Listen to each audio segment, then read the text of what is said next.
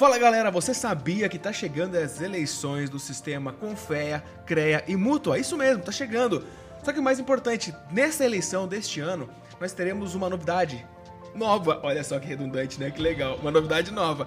As eleições serão feitas online. Sim, exatamente. Você vai poder votar da sua casa e essas eleições vão acontecer no dia 17 de novembro. Mas ó, presta atenção nisso que eu vou te falar agora. Para que você possa votar no dia 17 de novembro, você tem que estar com a sua situação junto ao seu CREA totalmente regularizada até dia 18 de outubro.